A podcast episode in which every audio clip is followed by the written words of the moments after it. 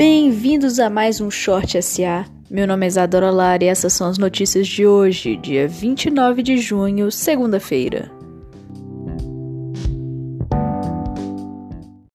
Os frigoríficos seguem tendo problemas com o coronavírus.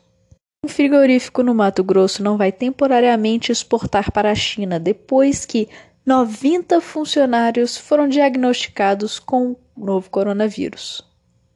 Nessa semana teremos a divulgação do IGPM de junho e a produção industrial pelo IBGE.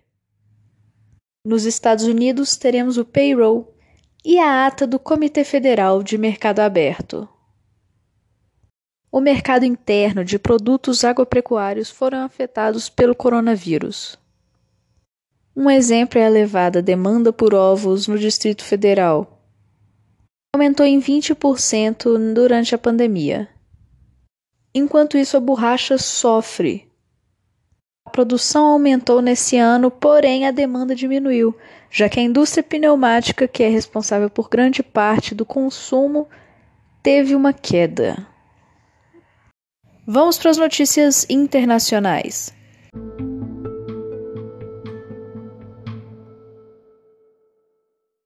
O presidente mexicano López Obrador diz que em julho a expectativa é que o mercado de empregos formais pare de cair.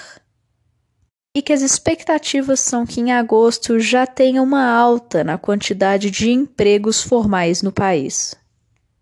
O Banco Central Chinês tem expectativas que, mesmo com a melhora aparente da economia, o crescimento chinês ainda tenha muita dificuldade devido à pandemia do coronavírus esse ano. A estratégia de diminuição da taxa de juros e o estímulo de pequenas e médias empresas no país. O Banco Central Europeu deve manter uma política central mais solta sobre o euro.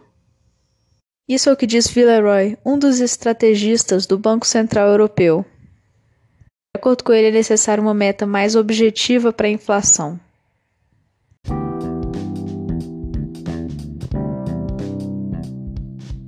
Essas foram as notícias de hoje. Tenha um bom dia e até logo.